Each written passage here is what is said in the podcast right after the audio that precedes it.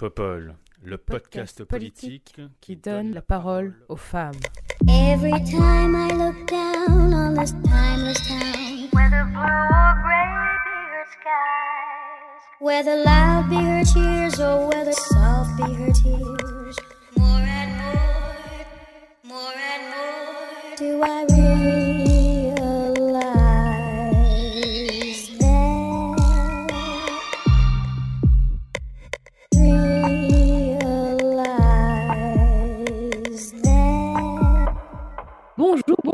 bienvenue sur ce nouvel épisode de Popol. Ce nouvel épisode, c'est le douzième épisode, si je ne me trompe pas, de la troisième saison de Popol, rien que ça.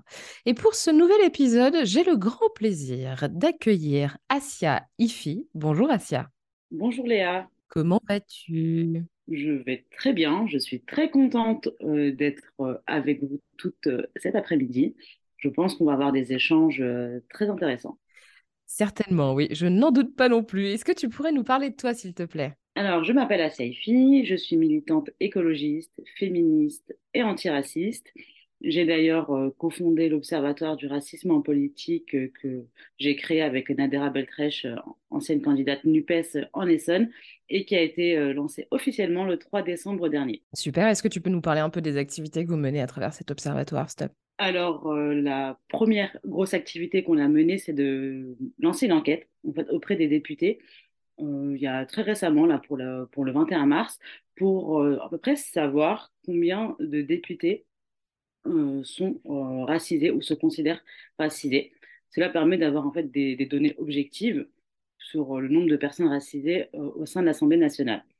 Donc, en fait, c'est euh, complètement dans la continuité de nos actions, puisqu'on aimerait euh, faire sauter ces plafonds de verre euh, qu'il y a pour les personnes racisées en politique euh, et au sein, euh, plus particulièrement, des partis politiques. Donc, euh, on va mener euh, pas mal d'actions euh, dans ce sens euh, pour, euh, on espère qu'en 2027, il y ait plus de députés euh, euh, racisés au sein euh, des institutions de manière générale, en, en réalité, et euh, qu'on ait enfin un programme euh, antiraciste digne de ce nom, surtout euh, dans cette euh, séquence où l'extrême droite euh, et la parole raciste se normalisent. Carrément. Est-ce que tu peux partager les résultats de l'enquête avec nous en quelques mots? Alors, très, euh, sans grande surprise, à vrai dire, on a très peu euh, de députés qui ont pris le temps de, de répondre à cette enquête. Donc, euh, on, on va la, on, on va, comment dire, faire en sorte de mener également une enquête probablement au Sénat et au sein du Parlement européen pour avoir des données un peu plus euh, objectives et, euh, et pertinentes et euh, probablement peut-être relancer une enquête au sein de l'Assemblée nationale. La séquence, en même temps, elle s'est chevauchée avec euh, le combat à l'Assemblée nationale contre la réforme des retraites. Donc, on ne sait pas si c'est un manque d'intérêt ou si c'est juste un problème de timing. euh, Donc, euh, ce sera probablement à refaire. Ça marche. Merci beaucoup, Asia. Et, aussi avec nous aujourd'hui, Anne-Claire Ruel. Bonjour, Anne-Claire. Bonjour, bonjour à toutes. Comment vas-tu? Ben, ça va très bien. Est-ce que tu pourrais nous parler de toi, s'il te plaît? Oh, il faut s'allonger, c'est ça? Alors, je... Ouais, c'est ça, exactement. Euh, bah, bonjour, je m'appelle donc Anne-Claire Ruel. Je suis euh, enseignante en communication politique à, à la Sorbonne Paris-Nord.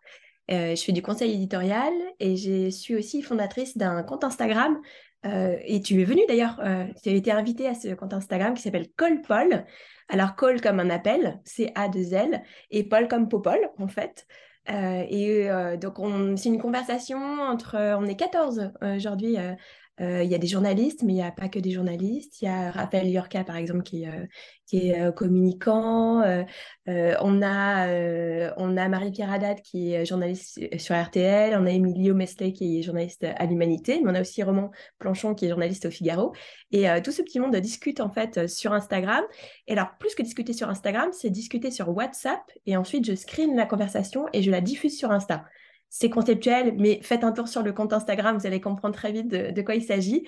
Euh, et puis, on invite, voilà, on invite des, euh, des gens qu'on a envie d'entendre sur des sujets euh, particuliers de l'actualité. Donc, on t'avait reçu suite au 8 mars, notamment, c'était super intéressant.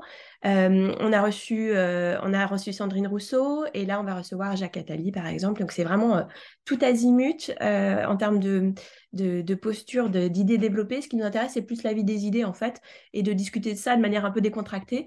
Et c'est vraiment une nouvelle génération de décrypteurs parce que je crois que la plus jeune doit avoir 27 ans, je crois, et je suis la, personne la plus âgée de, ce groupe. Donc, euh, donc voilà.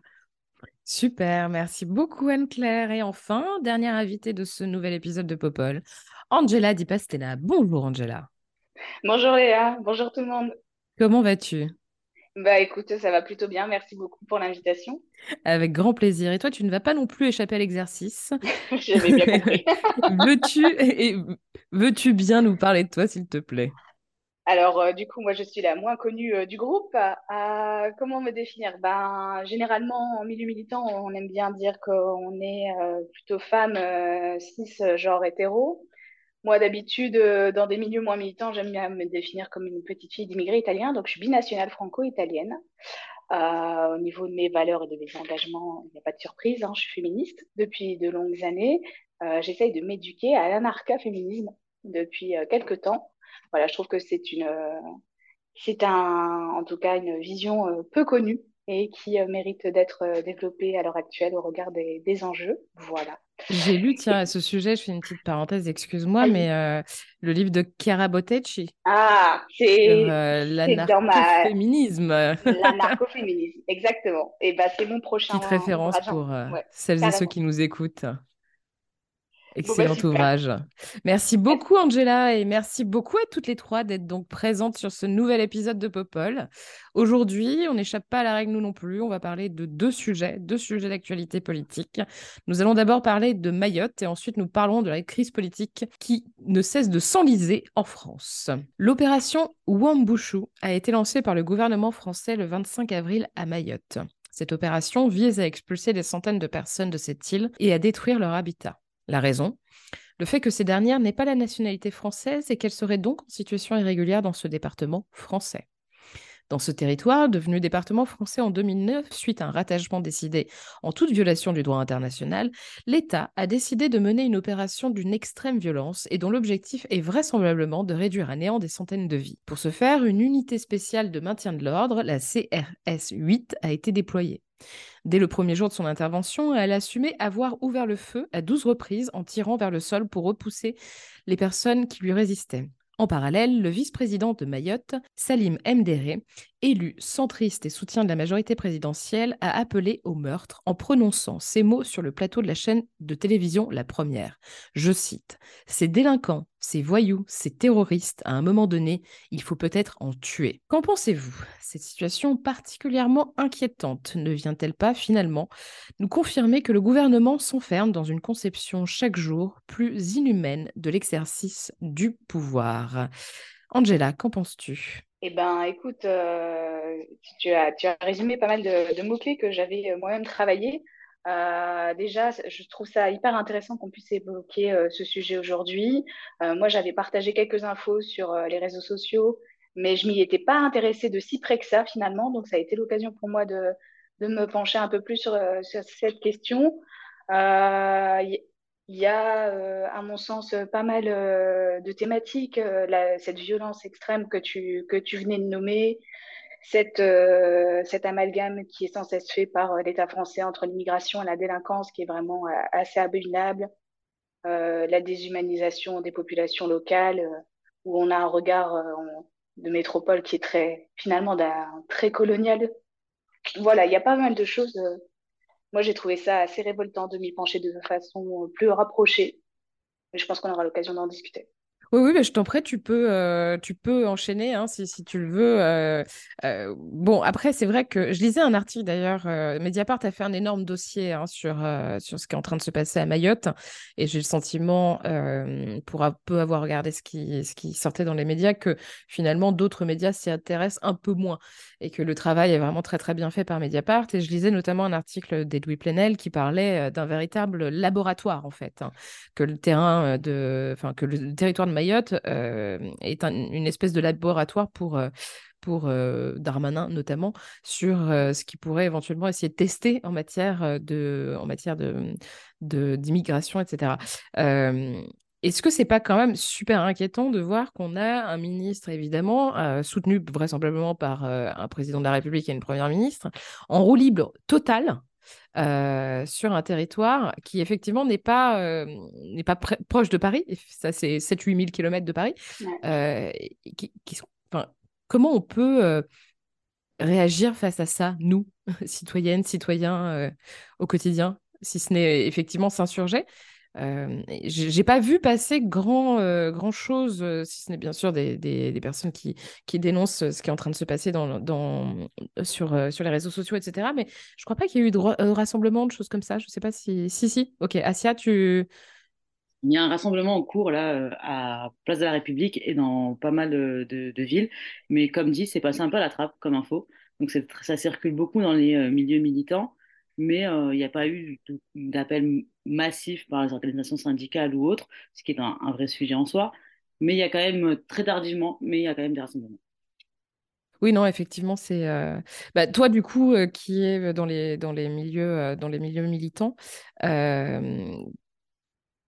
comment vous vous organisez, justement? Enfin, tu, tu, parlais de ce rassemblement, mais c'est, enfin, là, on est quand même clairement. C'est vraiment une opération de d'une violence qui est euh, euh, excessive, sans compter que Mayotte est un territoire qui, euh, qui fait l'objet hein, régulièrement de violences de la part de la part de l'État et un territoire qui est totalement délaissé dans une situation sociale assez, assez dramatique.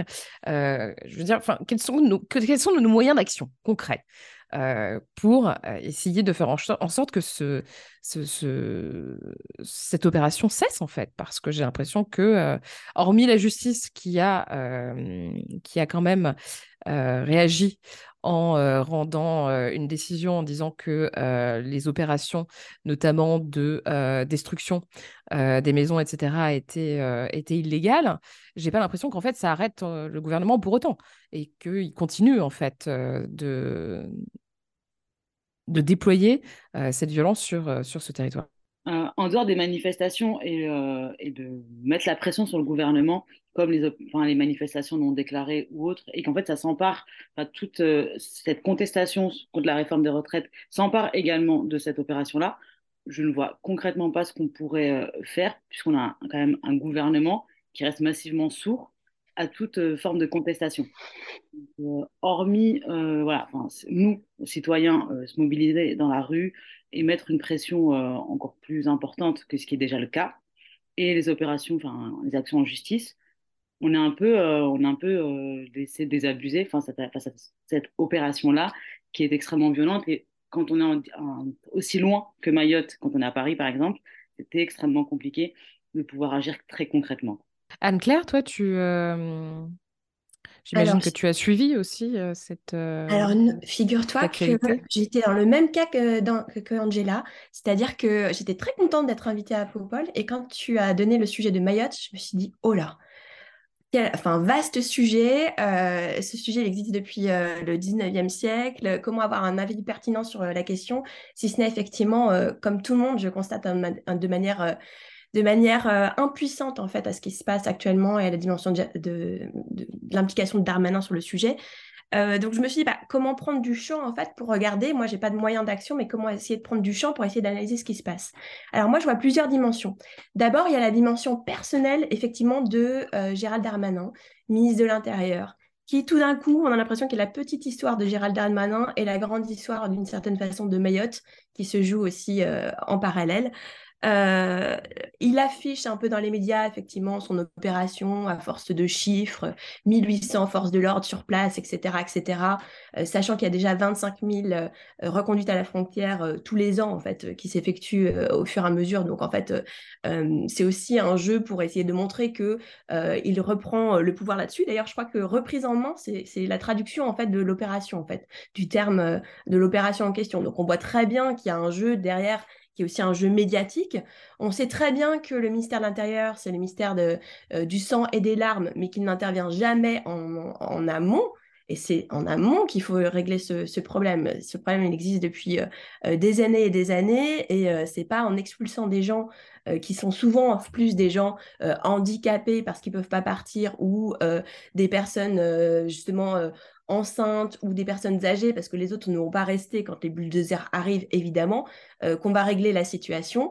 Sans compter que parfois, c'est euh, juste déscolariser des enfants et faire euh, que des enfants qui sont nés sur le sol français finalement se retrouvent tout seuls parce qu'on expulse leurs parents euh, aux Comores. Enfin, c'est complètement aberrant et buesque, un peu comme, euh, comme, euh, comme ça. Tu parlais de laboratoire, je suis assez d'accord avec toi. On voit assez bien d'ailleurs, c'est un peu le, spectre de Zemmour aussi qui ressort derrière, c'est-à-dire qu'on est en train de dire que l'Afrique est aux portes de l'Europe. Vous savez, toujours ce, cette histoire de attention, ils arrivent, il faut avoir peur, etc. on voit très bien euh, que euh, on oublie une dimension qui est une dimension aussi militaire, c'est-à-dire que ça intéresse tout le monde d'avoir une base stratégique euh, dans l'océan Indien, que ça intéresse tout le monde d'être proche de ressources pétrolières euh, et, euh, euh, et, gazières à proximité aussi. Donc il faut aussi voilà, laisser un peu tomber cette histoire de, de, dimension symbolique par rapport à ça. Il y a une dimension aussi historique très forte et aussi liée aussi à, au contexte administratif, c'est-à-dire qu'on en a fait un département en 2011 qu'on voit très bien euh, qu'historiquement, en fait, c'est surtout l'histoire d'une décolonisation qui est ratée, qui est totalement ratée, euh, et, euh, et, qui voilà, il, y a eu des référendaires, effectivement, en 74, 76, pour rester français. Sur place, la, la, situation est dramatique parce qu'il y a une extrême pauvreté, et que, fait, plaquer une logique administrative sur un territoire qui est aussi loin de nous, qui n'a pas les mêmes problématiques, c'est assez compliqué. Euh, on dit euh, qu'ils sont, euh, effectivement, la population est extrêmement pauvre, mais elle est huit fois plus riche qu'un Comorien moyen, enfin, de, qui gagne voilà, son revenu moyen. Donc, en fait, voilà, il y a une distorsion aussi par rapport, de réalité par rapport à ça. Et puis, pour revenir au sujet aussi, au sujet qui, qui vous intéresse, je pense toutes les trois, il y a aussi une dimension qui, s'il y a un laboratoire, c'est un laboratoire des enjeux qui se jouent actuellement. C'est un laboratoire climatique, parce qu'on sait que la ressource en eau se fait de plus en plus faible sur le territoire. C'est un laboratoire parce que quelle est la place et la condition des femmes? Elles ont quatre enfants en moyenne. Euh, l'accès à la contraception, effectivement, euh, comment est-ce qu'on peut euh, faire en sorte qu'elles soient éduquées, qu'elles aillent à l'école dans des conditions comme ça. il, y a 30, il y a 30 naissances par jour sur le territoire, donc c'est énormissime en fait par rapport à ça aussi. et c'est une île qui s'enfonce parce qu'il y a un volcan qui, qui ressurgit et donc elle s'enfonce dans l'eau et donc il y a des voilà s'il y a un laboratoire c'est plutôt celui-ci que, je vois euh, euh, par rapport à ça. Donc vous apportez une, réponse. Alors là vraiment j'en suis bien incapable. En tout cas je vois que c'est toutes ces dimensions là qui s'entremêlent et qui font que finalement c'est euh, c'est une sorte de bah, qu'on est assez impuissant effectivement de loin et qu'on se demande comment on a pu en arriver là et comment c'est possible d'aider ces populations là avec des voilà tout ce qui s'entrechoque sur des dimensions qui sont à la fois voilà personnelles historiques géographiques administratives ouais et, ouais et c'est aussi une question de enfin pour aller dans ton sens c'est c'est un laboratoire aussi de zone de non droit en fait parce que j'échangeais avec une, avec une amie avant de, en préparant l'émission. Cette amie m'expliquait que souvent, lorsque des femmes accouchaient à Mayotte, on leur suggérait très vivement de se faire liguer, tirer les trompes ensuite. Mmh. Donc voilà, donc on est dans une logique de stérilisation forcée, ou presque, aussi sur place. Et je pense que ça, c'est assez important de, de, de, le souligner. Angela, toi qui, pardon, qui, qui, a pris la parole tout à l'heure et qui a peut-être pas pu terminer ce que, ce que tu voulais dire, excuse-moi, on a enchaîné ensuite. Aucun problème. Tu partages ce qu'a dit Anne-Claire, notamment sur. moi, je trouvais ça intéressant ce que tu disais, Anne-Claire, sur le fait que Darmanin est un peu en train de, de, bah, de, de faire joujou, en quelque sorte, et peut-être de euh, bah, d'essayer de, d'imposer un peu euh, sa présence et, euh, mmh. et, et, ses idées assez abjectes au sein du gouvernement, bah, à travers cette opération notamment bah, Effectivement, je trouve que c'est un peu la, le revers un peu cynique euh, de cette communication politique qui se veut ultra violente. Euh, on parle d'opération, donc d'opération militaire. On a tout un vocabulaire quand c'est abordé dans les médias qui est assez, euh, assez incroyable. Euh, et oui, alors, euh, sur, euh, c'est pas la première fois que j'entends parler d'une volonté de Gérald Darmanin d'assurer une posture plus nationale, avec Matignon qui pourrait être visé, voire même l'Élysée en 2027. mais en m'intéressant du coup à Mayotte, là vraiment, en croisant les sources, bah, ça a été évoqué à plusieurs reprises, peut-être trois sur les différents médias sur lesquels je me suis penchée où à chaque fois planait un petit peu cette, euh, en tout cas, euh, le, le, fait que cette personnification de l'opération derrière Gérald Darmanin, elle servait aussi cette, euh, cet objet-là, cet enjeu-là, ce qui quand même est assez effrayant hein, quand on pense qu'en 2017 ou 2011, je pense, il déclarait que Marine Le Pen était trop molle sur certains sujets. Donc, savoir qu'il cherche à avoir d'autres responsabilités que celle qu'il a déjà aujourd'hui, ça peut être euh, assez glaçant. Oui, non, c'est pas une perspective particulièrement réjouissante, hein, ça c'est certain. Oui, Anne-Claire, pardon. Et, ça se profile en plus dans la, loi euh, immigration, évidemment, à venir. Donc, c'est-à-dire qu'en fait, il y a une forme de, perspective pour lui qui est cette loi-là et qui lui permet justement de surfer sur des contextes qui sont complètement différents euh, et, et, de jouer un peu là-dessus. Oui, sachant que cette loi, je le précise, ce projet de loi a été repoussé à l'automne puisque euh, Elisabeth Borne s'est bien rendu compte qu'elle n'aurait pas suffisamment de majorité à l'Assemblée, enfin une majorité suffisamment solide à l'Assemblée nationale pour que le projet euh, passe. Donc voilà, tant mieux hein, dans un sens, hein, pourvu, qu'il soit toujours, euh, pourvu qu'il soit toujours, toujours repoussé. Asia, toi qui, qui suis les questions notamment antiracistes, est-ce qu'on peut parler d'une gestion raciste dans cette opération de la part du gouvernement? Est-ce qu'on peut vraiment employer le terme. Ah oui, moi je, l'emploie. on est d'accord. concrètement, c'est une approche raciste et xénophobe euh, de, l'immigration. Bah, de toute façon, c'est Darmanin, qui, euh, c'est son idéologie euh, totalement qui, qui, est illustrée là, de, répression, de gestion raciste, de, constamment de l'immigration. Et, là, le fait est qu'on pointe du doigt les Comoriens et Comoriennes exilés comme étant responsables de tous les maux de Mayotte, démontre concrètement euh, qu'on est dans une approche raciste et xénophobe de, cette opération euh, répressive à, plein. Oui, c'est clairement une opération, répressive, euh, sachant que, bon, là, on, tourne autour du pot, mais c'est vrai qu'on n'a pas, on pas parlé du, problème qui est souligné, ou en tout cas qui est mis en avant de la part du gouvernement pour justifier cette intervention qui est un contexte d'extrême violence à Mayotte, mais qui est bien entendu le résultat et le fruit, comme on le sait, hein, de, et ça c'est une surprise pour personne, d'une situation de pauvreté extrême et d'un territoire qui est totalement laissé à l'abandon. rien n'a été annoncé sur ce terrain-là c'est-à-dire que, hormis sur le plan sécuritaire et sur le terrain sécuritaire, je n'ai pas entendu le gouvernement faire des annonces complémentaires en disant on va renforcer euh, euh, l'accès aux aides sociales, on va renforcer euh, la formation, on va renforcer l'accès au logement, etc., etc. Je me trompe, Asia, ou il y a quelque chose qui m'a échappé? Ah non, absolument pas. Le volet social est totalement oublié. Bah, comme souvent, hein, de manière générale, quand on a quand on, parle de politique publique ou de politique ou d'opérations dans les territoires ultramarins, c'est très rare hein, euh, qu'on muscle l'opération, enfin le pan social, et plutôt euh, l'approche euh, répressive qui est mise en avant constamment. Comme tu c'est un laboratoire, mais c'est pas pour rien que c'est un laboratoire tout en étant un territoire ultramarin. C'est parce qu'il y a une volonté constamment des quartiers soit sur les quartiers populaires, soit sur les territoires ultramarins, de d'essayer des, nouvelles techniques de maintien de l'ordre. En 2005, c'était le cas euh, pour les LBD, qui ont d'abord été utilisés dans les quartiers populaires, puis ensuite ont été euh, euh, répandus sur tout le territoire. Et là, c'est exactement la même chose qui, se passe. C'est on est en train de tester une nouvelle technique de maintien de l'ordre extrêmement violente. Jamais on l'aurait utilisé des armes tiré à, balles réelles sur le territoire hexagonal. Aurait, ça aurait, fait un scandale, alors que là, c'est totalement assumé et que du coup, c'est c'est euh, une vraie volonté à chaque fois d'utiliser les territoires ultramarins comme étant euh, un laboratoire, comme étant euh, voilà, des, des, territoires stratégiques pour, pour l'impérialisme, mais pour autant, on, oublie totalement, on abandonne totalement les services publics, l'éducation et tout l'aspect social de nos politiques sur place. Ça, c'est clair. Anne-Claire, je, je, crois que tu voulais réagir.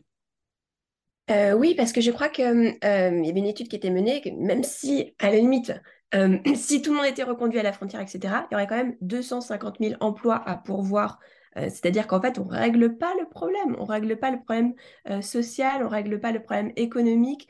Euh, encore une fois, c'est un peu le, c'est un peu, voilà, on cache la misère, c'est-à-dire qu'en fait, d'une certaine façon, euh, euh, quand bien même on reconduirait tout le monde, il y aurait, ces, problèmes persisteraient. Et encore une fois, c'est euh, séparer des familles, c'est déscolariser encore plus d'enfants, c'est toucher finalement des gens qui n'ont pas pu partir. Donc, je trouve que c'est assez assez, assez aberrant. Il y a un fonds qui a été donné et en 2019 euh, donc des millions d'euros, et on se dit, bah alors, comment, voilà, comment, quelle a été l'utilisation de tout ça?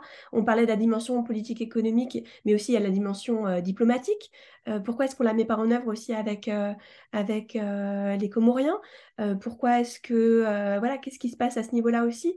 Donc, il y a plein de choses à régler évidemment avant, sachant que on comprend aussi que la population soit excédée, qu'elle soit au bord d'une guerre civile et que, et que la situation est extrêmement tendue et d'une violence euh, euh, absolue. Euh, mais, mais il faut prendre en compte tout ça. Il y a très peu de routes. à Mayotte.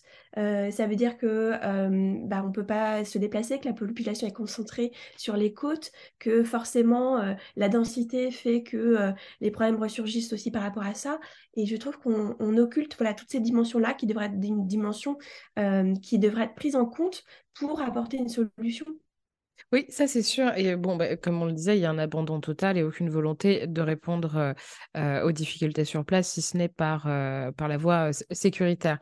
et puis, il y a aussi, je crois que c'est Asia qui disait ça en, introduction, cet amalgame qui est constamment fait entre étrangers et et problème en quelque sorte, hein, en considérant que vraiment les personnes qui sont sur le territoire de Mayotte et qui ne sont pas de nationalité française sont forcément les, personnes qui, qui sont celles qui foutent le bordel et qui sont responsables de, des violences et certainement de, de, de, de, tous les maux que peut connaître, connaître l'île. C'est assez facile hein, de trouver évidemment des boucs émissaires de ce type et c'est quand même assez récurrent dans la politique de nos gouvernements, dans nos belle démocratie euh, néolibérale. Bref, euh, Angela, voudrais-tu euh, rajouter quelque chose et peut-être conclure sur ce thème avant qu'on parle d'un autre ah, sujet? Eh ben, j'aimerais bien rajouter quelque chose. Oui, je te remercie. Conclure, bah, ma conclusion, elle sera peut-être à, compléter. c'est vrai que tout à l'heure, Inker parlait de déscolarisation de certains enfants.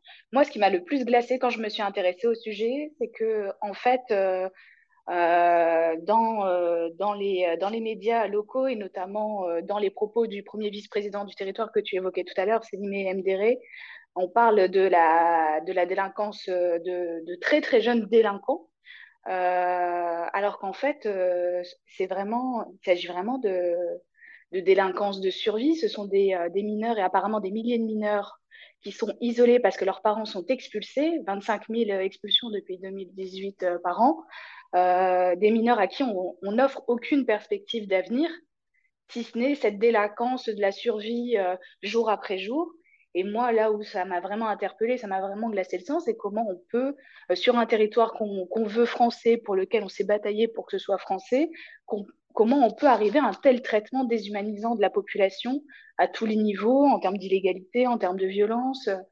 Et c'est vraiment la chose qui m'a le plus, le plus consternée.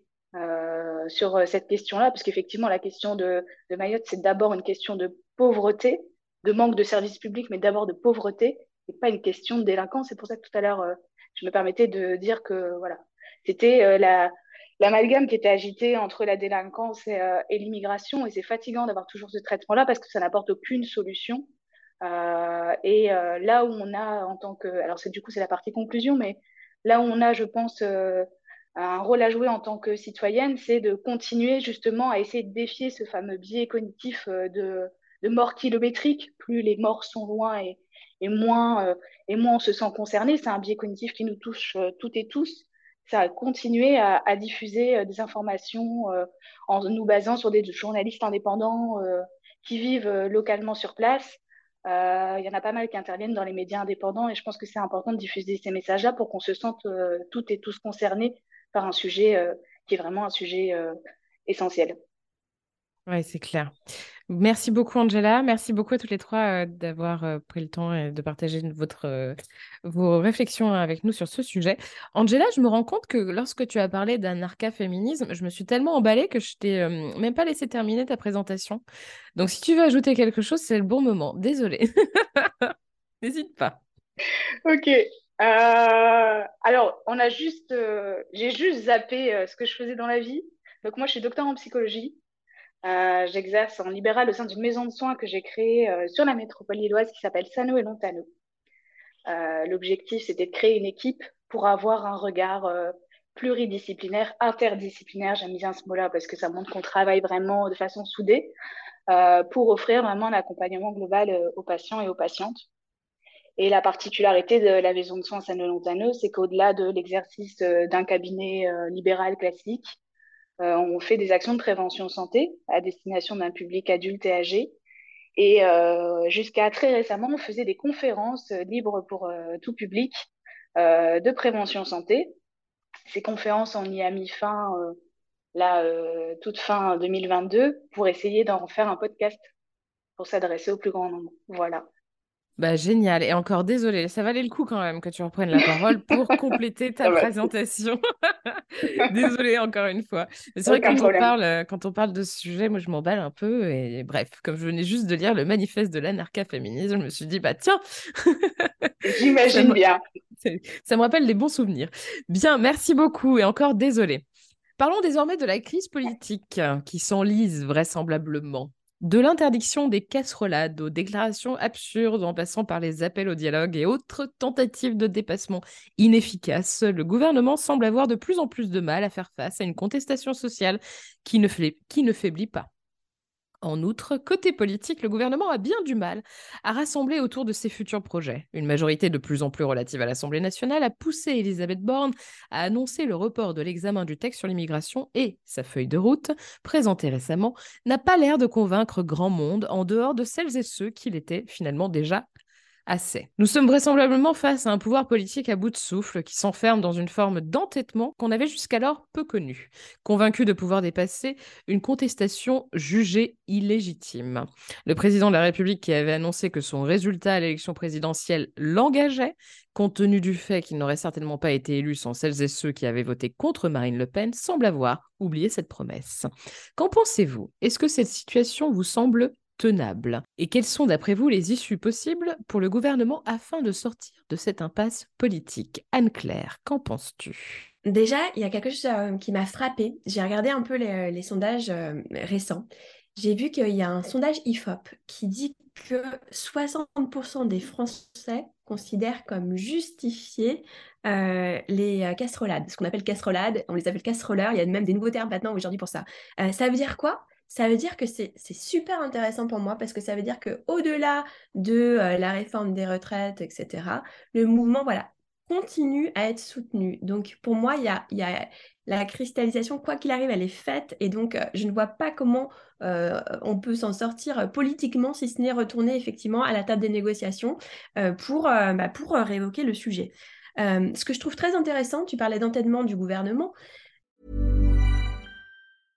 Mother's Day is around the corner. Find the perfect gift for the mom in your life with a stunning piece of jewelry from Blue Nile. From timeless pearls to dazzling gemstones, Blue Nile has something she'll adore. Need it fast? Most items can ship overnight. Plus, enjoy guaranteed free shipping and returns. Don't miss our special Mother's Day deals. Save big on the season's most beautiful trends. For a limited time, get up to 50% off by going to BlueNile.com. That's BlueNile.com. Mais, j'ai envie de dire, mais les gilets jaunes, déjà en 2018, on était passé à côté. Les gilets jaunes, c'était quand même mettre un gilet jaune pour être vu. Euh, les casserolades, c'est faire du bruit pour être entendu. J'ai beaucoup entendu, euh, dire que c'était pour euh, rendre inaudibles les messages. Non, c'est aussi fait pour être entendu. Et j'ai l'impression que c'est la même connerie, pour parler de manière un peu triviale, qui est en train euh, d'être faite sur l'analyse de 2018 versus l'analyse d'aujourd'hui. C'est-à-dire que à la limite, on s'intéresse toujours à qui sont-ils, etc. Est-ce qu'ils sont peu nombreux ou pas, etc.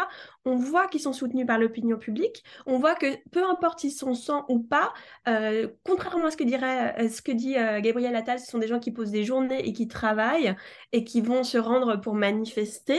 Donc, euh, il faut aussi qu'on arrête de dire ça. Ce sont des gens qui n'ont pas de voix dans les médias. Ce sont des gens qui essaient de, de, trouver euh, par là même, en fait, euh, un dispositif mobile pour être entendu.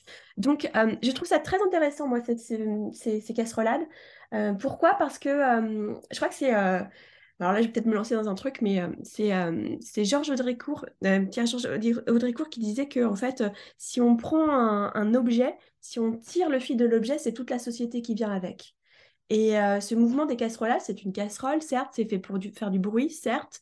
Derrière, il y a aussi l'idée de, donc d'être entendu. C'est quelque chose qui, avait déjà eu lieu précédemment. On se souvient qu'au Chili, les gens utilisaient les casseroles pour se faire entendre. En Islande, on a fait tomber quand même un premier ministre suite à ce mouvement-là aussi avec ça. Les casseroles, c'est aussi un peu le symbole de l'inflation aussi qui, qui, qui est actuelle et qui, qui, qui empêche les gens peut-être aussi de, de, manger tout concrètement en fait par rapport à ça. Donc qu'est-ce qui est fait par rapport à, à, ce sujet-là? Et, et, je trouve que voilà, il y, a une il y a une forme, oui, d'entêtement, de, passer ça de manière un peu bravache. Euh, je pense que même, euh, on a aussi euh, beaucoup glosé sur la société de la flemme, je ne sais pas si vous vous souvenez de ça, sur l'idée que les gens sont euh, un peu atones, sont résignés. Euh, il y a une forme de renoncement à la fois au vote, à la fois à la vie, de participer à la vie euh, sociale, etc. Je pense que ce qui est en train de se passer, c'est tout l'inverse en fait. Et on voit qu'on passe d'un je qui a un renoncement qui est individuel à un nous est, qui est une forme de mobilisation collective. Et je crois que ça, on ne se rend pas bien compte en fait des effets actuels qui sont assez intéressants hein, d'un point de vue aussi démocratique parce que ça bouscule aussi ce qui se passe et que finalement, euh, si on veut regarder un peu le côté positif, bah, je trouve ça assez euh, intéressant en fait de voir euh, voilà de, des mobilisations qui surgissent, de voir qu'on réfléchit. moi, j'ai posé la question sur Colpol de, quoi voulez-vous qu'on parle? Il y a plein de gens qui ont parlé de, on veut qu'on parle d'innovation politique. Comment est-ce qu'on fait? Comment est-ce qu'on participe différemment, etc. Je suis sûre que si on avait posé la question euh, bon, Colpol n'existait pas, mais quelques années auparavant, ce serait peut-être pas forcément le cas. Et donc, je trouve ça super intéressant, cette manière de, faire euh, un nous commun. Il y a aussi autre chose qui m'intéresse, c'est que euh, il y a six ans de ça, en 2017, Emmanuel Macron était, allait être presque être élu. On disait que c'était la fin du clivage gauche-droite, je ne sais pas si vous vous souvenez, etc., que finalement c'était le en même temps, etc. Bah non, on voit bien que la gauche, elle est là aussi, elle est là pour résister. Euh, c'est le clivage est plus que jamais euh, nécessaire et qu'il faut le porter euh, un peu partout. Voilà, je sais pas ce que vous en pensez. Ouais, ouais, ouais, je suis assez d'accord. Et moi, c'est vrai, je me faisais la réflexion. Bon, j'étais j'étais aux États-Unis là pendant deux semaines. C'est pour ça qu'il n'y a pas eu Popol. Hein. D'ailleurs, je précise, désolé, mais à coup de pas, machin. mais nous revoilà, toujours toujours motivé, bien sûr. Et c'est drôle parce que du coup, les gens réagissaient à ces casserolades, à ce qui se passe en France, etc. Et ils regardent ça avec un, un œil, mais vraiment. Euh, bah, les ricains et les ricaines, ils sont vraiment en mode, mais c'est ouf quoi ce que vous faites, les Français, les Françaises, mais on vous adore en fait. Enfin, après, moi, les personnes que, je, que j'ai fréquentées sont plutôt dans un milieu assez militant hein, et plutôt de gauche, de toute évidence. Ça existe aussi aux États-Unis. et, vraiment, j'étais. Euh, et ouais, moi, j'étais trop contente. Je disais, mais ouais, on est fucking badass, quoi. Genre, euh, on a un gouvernement, il veut pas, il veut pas retirer sa, sa réforme. On, on, se donne à 20 h devant la mairie avec nos casseroles, mais c'est génial. Et il y a une grosse hype sur TikTok. Il y a une grosse hype sur TikTok. Je sais pas si vous avez vu aussi sur euh, justement les étrangers qui regardent ce qui se passe et qui sont comme des fous, ou alors les Français qui vont, ils étaient, fascinés il y a quelques jours sur euh, la construction, vous savez, de, de, murs sur l'autoroute. En fait, Ah oui, rapidement, on arrive avec aussi. des briques, etc. Et tout, Non, non, et mais c'est vrai, quand tu parles d'innovation démocratique, etc., euh, on voit que finalement, de manière assez spontanée, on, arri- on arrive à être créatif et créative. Et quand tu dis le, jeu a laissé la place au nous, je pense que ça, on en avait fondamentalement besoin. D'ailleurs, c'est peut-être aussi pour ça que finalement, ce mouvement de la réforme des retraites prendra plus d'ampleur que le mouvement des Gilets jaunes, parce qu'à l'époque des Gilets jaunes, le gouvernement a essayé d'opposer les, les Françaises et les Français entre elles et entre eux. Ça avait plus ou moins bien fonctionné d'ailleurs, dans une certaine mesure, avec bien évidemment ceux qui euh, et celles qui relèvent plutôt d'une classe bourgeoise, euh, qui considéraient que les Gilets jaunes, euh, c'était finalement que des beaufs qui savaient pas ce qu'ils voulaient ou ce qu'elles voulaient. Et là, on voit qu'il y a quand même une, une convergence qui est assez inattendue, puisqu'en fait, je pense que le pouvoir s'attendait pas du tout à ce qu'il y ait une, une convergence aussi importante avec un projet de réforme qui est excessivement critiqué, totalement rejeté, enfin quasi totalement rejeté par l'intégralité de la population, et cette capacité à faire société en dehors des institutions. Et c'est fabuleux. Et pas, pas que la population. Esther Duflo, récemment, l'économiste prix Nobel, s'il te plaît, euh, euh, conseillère euh, économique d'Obama, enfin, qui sait un peu de quoi elle parle, elle a désingué cette, cette réforme. réforme, bien sûr. ouais. Voilà, tous les intellectuels ont pris le- le- le- voilà, le- Mm, mm, mm. le- la parole sur le sujet, etc. Et, et ça, je pense qu'effectivement, c'est... Non, non, c'est- c'est très, c'est très positif ce qui est en train de se passer. Moi, je, je trouve ça assez enthousiasmant. Euh, Asia, toi, tu, j'imagine bien sûr que tu suis ça avec beaucoup, beaucoup d'attention et beaucoup d'intérêt. Euh, est-ce que, pour reposer la question de base, est-ce que tu penses que le gouvernement euh, est face à un mur là? Quelle est la, solution pour avancer euh, si on se place du côté de nos dirigeants et dirigeantes? Moi, j'ai du mal à voir un scénario d'apaisement sans retrait de la réforme. C'est-à-dire que il pourrait très bien faire un remaniement, il pourrait très bien faire une dissolution, mais dans tous les cas, la colère ne sera pas apaisée s'il n'y a pas de retrait de la réforme. Je pense que c'est le préalable à, à toute sortie euh, à peu près convenable pour le gouvernement. Le problème étant, c'est que Emmanuel Macron euh, n'a pas l'air euh, très, euh, très favorable pour, pour ce scénario-là, dans la mesure du temps où il reste quand même extrêmement sourd à, à la rue, et, euh, et pour autant, la rue, c'est euh, c'est organisé de manière très spontanée avec les casserolades, avec les manifestations non déclarées qui ont lieu euh, très régulièrement dans toutes les rues de France. Et, euh, grosso modo, plus aucune institution, que ce soit un parti politique ou les syndicats, n'ont la main mise sur le, sur le mouvement de contestation. Donc, euh, donc en fait, on va vers plus, plutôt 100 jours de, colère encore qui euh, s'en va de manière assez, assez grandissante s'il n'y a pas de retrait d'ici là.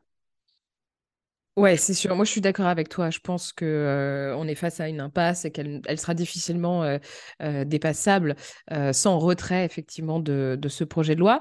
Mais est-ce que tu penses que même si, admettons, Macron lâche enfin le morceau et retire ce projet de loi, est-ce que tu penses qu'après, les conditions seront quand même favorables pour qu'il puisse continuer à gouverner? Je pense qu'en parallèle, il faudrait à minima un remaniement. Je ne souhaite pas personnellement de, dissolution parce que j'ai extrêmement peur euh, du, de l'aboutissement, enfin concrètement que l'extrême droite euh, ait encore plus de sièges, puisque pour l'instant c'est celle qui, tire euh, son épingle du jeu, malgré que la NUPES ait, ait fait un travail dans l'hémicycle assez, assez remarquable, malgré toute la décrédibilisation qu'a qu'a effectué euh, le gouvernement. Mais euh, oui, enfin, je pense qu'un minima, un remaniement pourrait à peu près permettre euh, à la situation de, se calmer en parallèle de, ce retrait. Mais on, va quand même sur une colère qui, va rester. On ne va pas tourner la page comme ça, de bout en bout.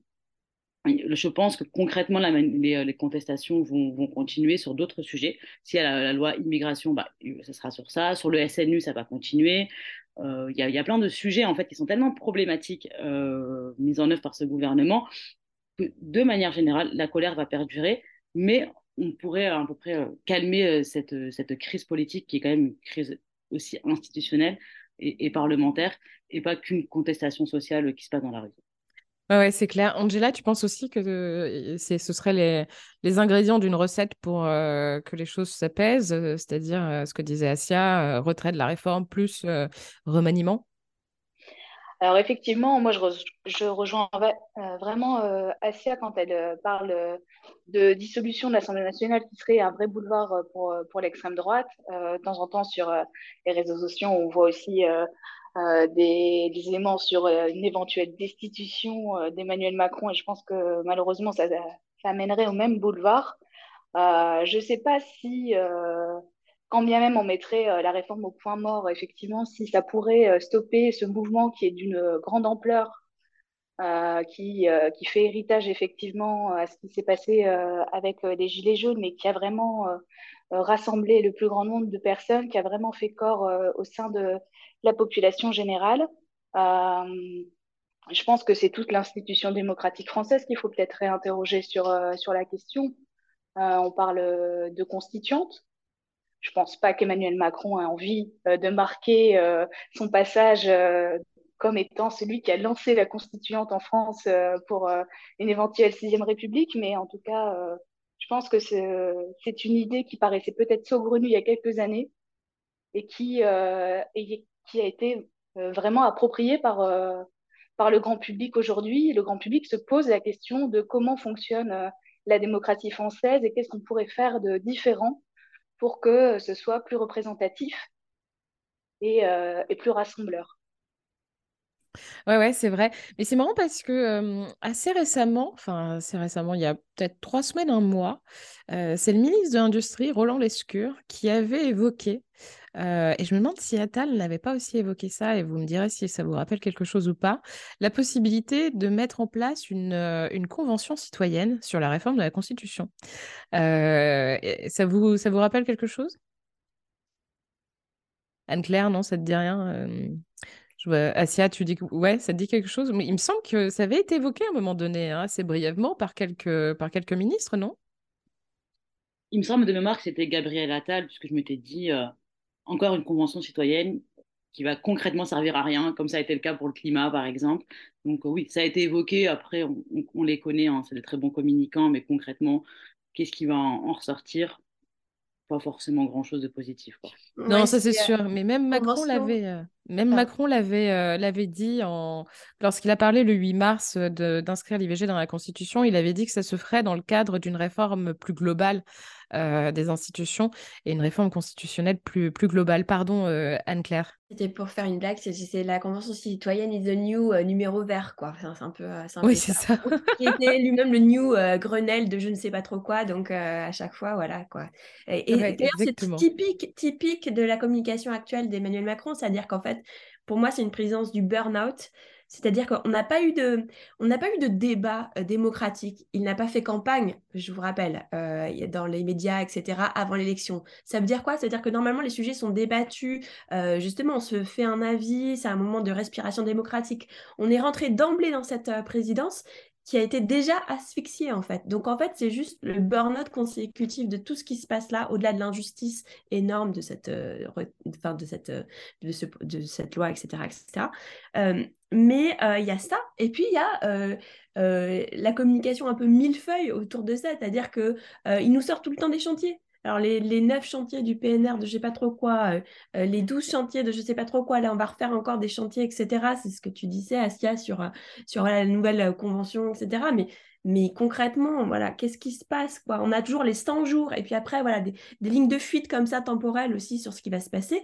Euh, mais mais c'est la communication ne doit pas être que performative. Ça, n'existe pas le pouvoir magique de, de jeudi et ça va être fait quoi. Enfin, un moment, faut faut faut faut, faut s'intéresser, faut s'asseoir autour d'une table, faut débattre, faut juste aussi s'écouter. C'est un gouvernement qui qui n'écoutent pas. Et donc, euh, c'est ce qui se passe avec la casserolade, c'est qu'on veut être entendu et personne n'écoute en face. Et, euh, et ça, c'est assez euh, dramatique comme conception de, effectivement, de, de bah, oui, de, ce qui se passe de la démocratie, du dialogue, de l'écoute. Enfin, c'est des règles même platoniciennes, en fait, de, de, juste d'échange, en fait, qui remontent pas il y a trois jours, quoi. Non, non, c'est clair. Et pourtant, euh, on n'arrête pas de nous dire, euh, à qui veut l'entendre d'ailleurs, hein, euh, que le, la, porte d'Elisabeth Borne est, encore ouverte, que le dialogue est possible, que ceci, que cela. C'est quand même fou à quel point on se fout de notre gueule. Enfin, c'est quand même incroyable, quoi, parce que vraiment, moi, je, je, suis, je suis stupéfaite hein, de voir à quel point on se fout de notre gueule. C'est quand même fabuleux. Je ne pensais pas qu'on pouvait aller aussi loin dans, dans, ce type de foutage de gueule. Je voulais juste faire un petit point sur le rôle des syndicats dans tout ça, parce que ce qu'on constate quand même par rapport à d'autres d'autres euh, d'autres mobilisations euh, sociales, c'est que euh, là, les, syndicats sont revenus en force. les syndicats qui avaient été quand même écartés hein, du dialogue politique de la part et du dialogue social, alors que c'est leur rôle principal, de la part d'Emmanuel Macron qui considérait que finalement les corps intermédiaires n'étaient pas très utiles, ce qu'il considère encore, hein, à mon avis, profondément au fond de lui. Asia, est-ce que tu penses que le, ce, front commun qui a été, qui a été construit, qui a été bâti avec, euh, avec les syndicats. Est-ce que c'est quelque chose sur lequel on va pouvoir capitaliser à l'avenir sur euh, soit bien sûr des réformes sur le plan social, soit des organes de mobilisation qui pourraient potentiellement avoir une place plus importante dans une sixième république, admettons? Je pense, je pense que les syndicats vont pouvoir capitaliser sur cette séquence.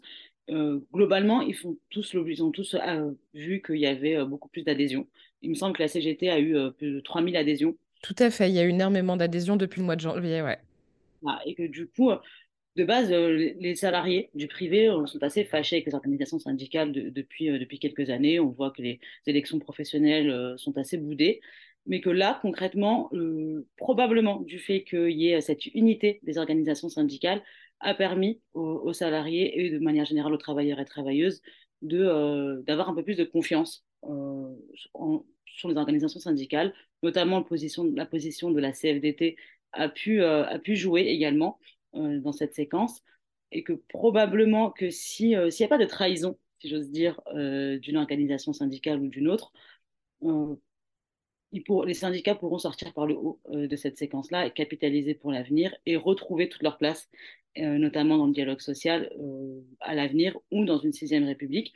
C'est c'est fondamental. Hein. Enfin, euh, c'est une institution qui est, qui est extrêmement nécessaire dans le dialogue social et, euh, et normalement dans, dans, en matière de sécurité sociale, dans le paritarisme et compagnie.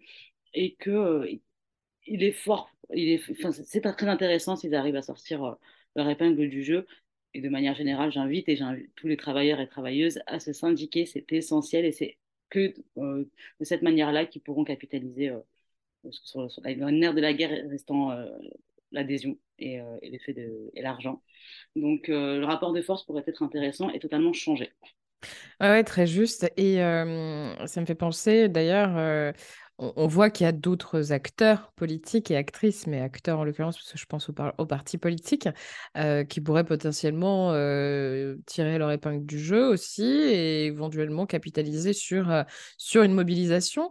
Angela, qu'est-ce que tu en penses? Anne-Claire, tout à l'heure, nous disait la gauche est là la gauche est présente. Euh, est-ce que c'est vrai ça? Et c'est à moi que tu poses la question, c'est bien. Euh, alors, euh, c'était un petit peu... Si jamais tu m'avais interrogé en premier, c'est comme ça que j'aurais commencé. La question, c'est comment eux, ils s'en sortent ou comment nous, on s'en sort, en fait, de cette impasse politique générale qui dépasse de très très loin la question de la réforme des retraites. Moi, je pense que l'impasse elle est au long cours, malheureusement. On a encore quatre ans de mandat d'Emmanuel Macron qui nous attendent dans un État où, pour l'instant, assez peu prédictible. Euh, la gauche, euh, elle est présente en partie avec ce processus qui a été entamé par le Rassemblement de la gauche avec la NUPES, même si elle est un petit peu euh, parfois dévoyée par certains de ses membres, comme par exemple Monsieur Fabien Roussel. Mais je pense que justement, en fait, pour sortir de l'impasse, il faut absolument qu'il y ait une véritable alternative à gauche qui se dessine, qui se renforce. Euh, tout à l'heure, on parlait euh, des ambitions nationales de Gérald Darmanin, euh, même si au premier, premier abord, ça a été assez effrayant de le penser, mais malgré tout, ça fait une candidature à droite en plus. Donc c'est bien que la droite, elle, elle ait plusieurs candidats, allez-y, euh, rassemblez-vous, faites, faites-en plusieurs comme ça, euh, de la droite à l'extrême droite, euh, si on en compte Zemmour, Marine Le Pen, certainement Édouard Philippe, Gérald Darmanin, ils sont déjà plusieurs à vouloir candidater. Bah nous, du coup, à gauche, au contraire, il faut qu'on se rassemble, qu'on se rassemble derrière une, une seule et même personne, qu'on arrête accessoirement de se tirer dans les pattes comme on a souvent fait pendant très longtemps, éventuellement du coup de se poser la question du PCF dans la NUPES, euh, je pense qu'en ce moment c'est un petit peu la question, euh, pour avoir vraiment euh, une gauche unie derrière un programme commun, pluriel, d'inspiration plurielle en tout cas, mais derrière une seule et même personne en face du coup de cette droite qui a l'air de, de vouloir se diviser en termes de guerre d'ego, bah, je pense que ça peut nous être profitable en tout cas. À terme, l'impasse, la sortie de l'impasse, moi je la vois là. Ouais, ouais, ouais, bah, c'est bien, t'es, es bien positive, c'est cool ça. Euh, moi, je suis, j'ai un regard quand même plus critique là-dessus. J'ai pas l'impression qu'il y ait grand-chose qui émerge à gauche, malheureusement, de, de cette mobilisation. Euh, Anne-Claire, tu vas peut-être me contredire, j'espère. Oui, en fait, je parlais moins de la gauche au sens général que du clivage gauche-droite, des idées notamment, quoi. Et c'est ça qui m'intéresse. Après, on le voit, Emmanuel Macron, là, il va être contesté de toute façon dans son propre camp puisqu'il ne se représente pas et les candidatures vont, vont, pas tarder à émerger. Ce qu'on s'aperçoit, c'est qu'il a perdu depuis sa réélection un quart de ses soutiens qui étaient à gauche. Donc ce sont des gens qui vont être d'une certaine façon orphelins. Euh, et donc euh, peut-être que s'il y a un positionnement effectivement assez fort à gauche par une personnalité voilà, qui, arrive après à émerger, euh, voilà, pourquoi pas euh, voilà, recréer une forme de, de, pôle. Euh, je parlais moins de, positionnement politique, si tu veux, que de sujets qui émergent et qui sont, qui sont très sociaux, évidemment, et donc sur lesquels les gens ont forcément aussi un avis, puisque par exemple les retraites, ça touche un peu tout le monde. Mais, mais voilà, c'était plus... Est-ce que tu penses qu'il y a une traduction euh, partisane euh, de, de, ces idées de gauche qui émergent dans la société? Euh, Est-ce qu'il peut y avoir en tout cas une structuration autour de ça qui puisse déboucher sur quelque chose qui pourrait ressembler à une union politique et qui pourrait, là où finalement le mouvement des Gilets jaunes a échoué dans une certaine mesure, à savoir vraiment arriver à se... Il y a eu des tentatives hein, à se pérenniser à travers un, mouvement politique. Est-ce que de cette de cette grande mobilisation, on ne pourrait pas imaginer quelque chose qui peut-être dépasserait d'ailleurs les parties de la NUPES. Hein? Tu veux que je fasse de la prédiction?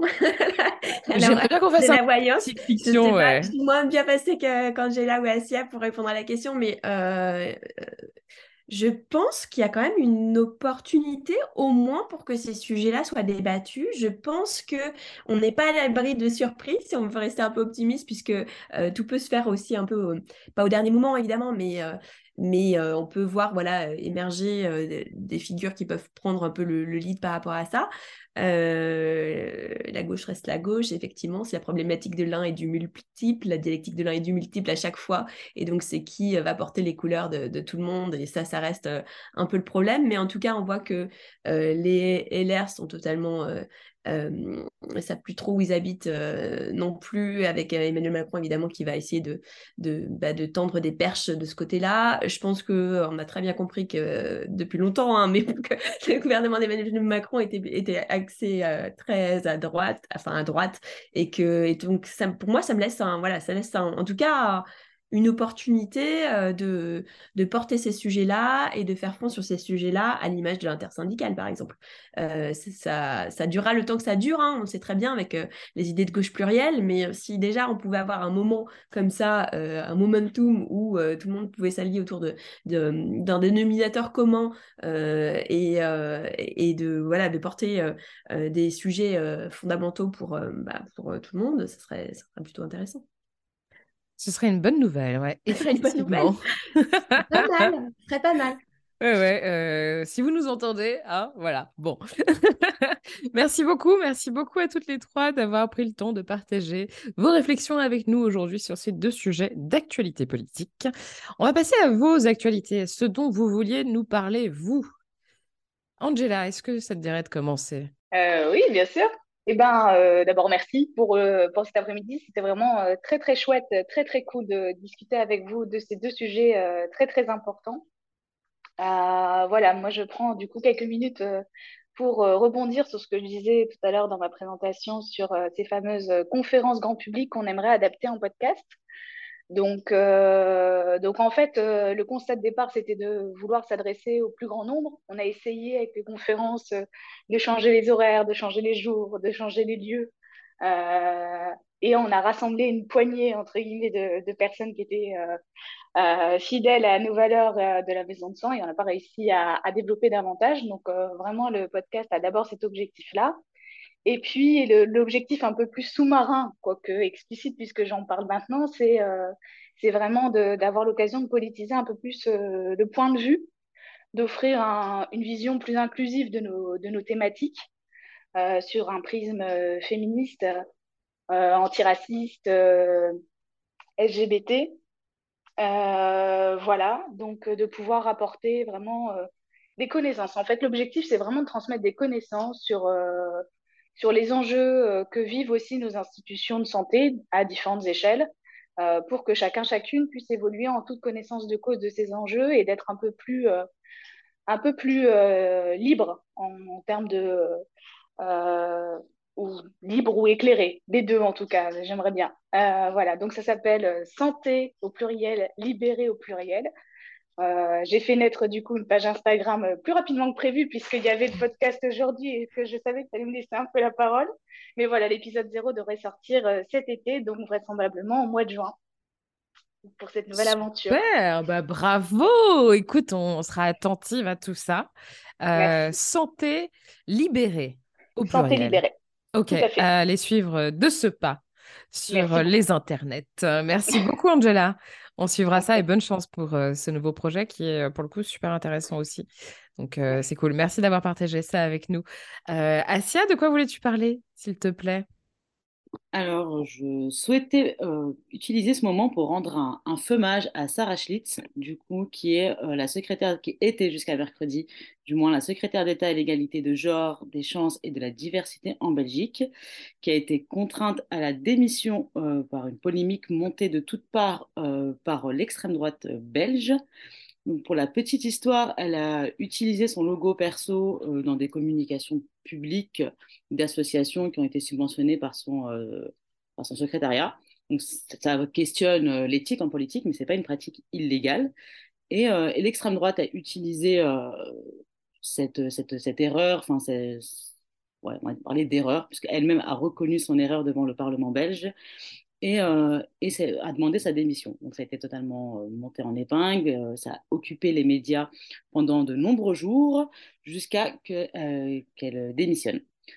Et euh, en fait, on s'aperçoit euh, maintenant qu'en fait, c'est pas c'est pas tant son erreur euh, sur l'utilisation du logo qui posait un problème à l'extrême droite, mais bien le programme et les luttes qu'elle portait dans son secrétariat. Donc, elle a fait avancer comme personne la lutte féministe, la lutte antiraciste et la lutte contre l'LGBT-phobie en Belgique. Et, euh, et c'était plutôt ça, le, problème euh, de l'extrême droite. Donc tout ça pour dire que euh, l'extrême droite, dès lors qu'elle a un peu trop d'audience, dès lors qu'elle est un peu trop normalisée, elle arrive à couper les têtes de toutes les personnes qui font avancer les luttes qu'elle conspue. Et que du coup, il est hyper important qu'on soit tous et toutes, peu importe dans n'importe quel pays d'Europe, dans la lutte contre l'extrême droite et qu'on prenne un peu la mesure de la gravité de la situation. Et qu'on s'unisse aussi face à tout ça. Effectivement. Merci beaucoup, Asia, pour ce Euh, Anne-Claire, de quoi voulais-tu nous parler, s'il te plaît? Alors, je vais vous parler d'une de mes obsessions. Donc, j'ai deux obsessions dans la vie. J'ai euh, le temps, l'idée du temps, le temps qui passe, euh, le temps qu'on met, voilà, les injonctions temporelles qu'on peut avoir, etc.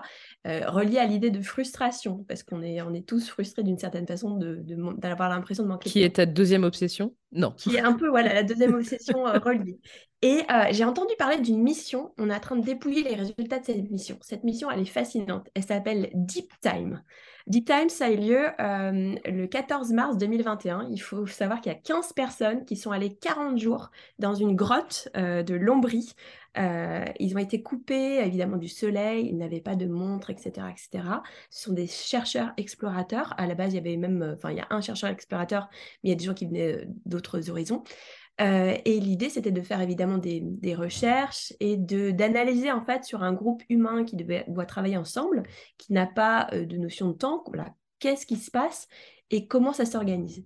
En fait, il y a déjà eu des opérations qui ont été menées comme ça dans les années 60-70 et les gens étaient euh, déprimés. Ce qui ressortait de là, c'était il n'y a pas de soleil, c'est déprimant, on n'en peut plus, etc. Et là, avec l'opération qui a été menée donc en 2021, c'était il y a deux ans, ils sont en train de, regarder donc les résultats. Contrairement à la déprime qu'il y a pu y avoir dans les années 60-70, là, il y avait une notion de, de liberté. Et en fait, ce qui ressort de tout ça, c'est que finalement, dans nos vies, on est submergé d'informations temporelles, où nos cerveaux sont un peu sursollicités, où on n'a plus d'espace de pause, de recul, etc. Soudain, dans cette grotte, en fait, euh, les équipes étaient plus confrontées à des injonctions. Donc, passer quelques cycles et euh, euh, la désorientation un peu normale et les ajustements entre eux, ils ont trouvé des. il y a eu une forme de, réveil un peu cognitif et en fait, ils ont eu la, sensation de reprendre en main euh, leur, capacité décisionnelle, pardon, euh, organisationnelle, j'y arrivé, leur capacité décisionnelle, organisationnelle. Euh, et ça m'interroge en fait sur jusqu'à quel point en fait on va supporter cette accélération de nos vies et ce temps condensé en fait qu'on a en permanence qui nous empêche de prendre du recul pour faire la boucle avec nos sujets, par exemple, euh, euh, Mayotte, c'est une réponse immédiate euh, à un problème qui existe depuis longtemps. Et en fait, on ne fait pas la part des choses entre ce qui est urgent et immédiat, de ce qui est stratégique, hyper important, mais pas forcément urgentissime. Et je crois qu'on a besoin voilà, de, de, de, s'extraire parfois de ces injonctions extérieures, de reprendre notre propre capacité pour essayer de, bah, de réfléchir, d'être plus créatif en fait. On abordait la question de la créativité aussi démocratique, etc. Et ça nécessite parfois de, des, des, pas de côté et d'essayer de, de, de, faire attention à cette fatigue mentale euh, et euh, donc dû à toutes ces sursollicitations. Euh, on parlait des élus aussi, il y a un tabou chez les élus, c'est le burn-out des élus, peut-être aussi des militants, je pense que ça existe et euh, voilà, qui sont aussi bombardés, etc. Et comment est-ce qu'on peut se mobiliser euh, si tout d'un coup aussi on est euh, soumis à ces formes d'injonction? Donc moi, ça m'intéresse énormément. Voilà, je, vais essayer de reprendre le podcast, mais je suis pas très disciplinée. Je suis très disciplinée ou indisciplinée dans ma discipline.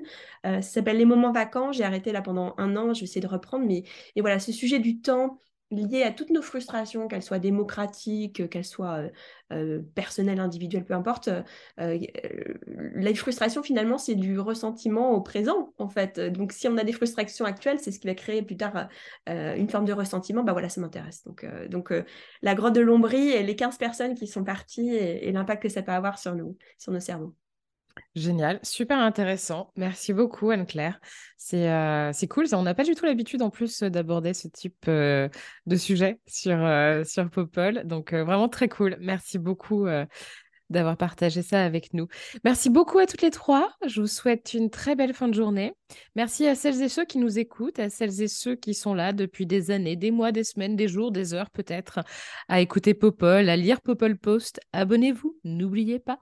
Et euh, je vous dis à bientôt pour un nouvel épisode de votre podcast politique préféré.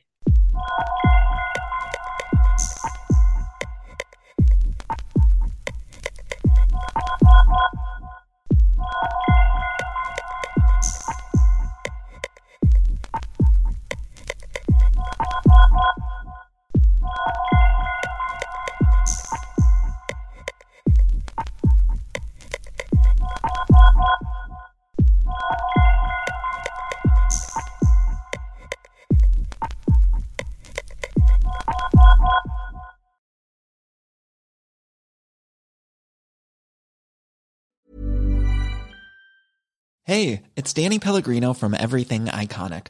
Ready to upgrade your style game without blowing your budget? Check out Quince. They've got all the good stuff shirts and polos, activewear, and fine leather goods, all at 50 to 80% less than other high end brands. And the best part? They're all about safe, ethical, and responsible manufacturing. Get that luxury vibe without the luxury price tag. Hit up quince.com slash upgrade for free shipping and 365 day returns on your next order. That's quince.com slash upgrade.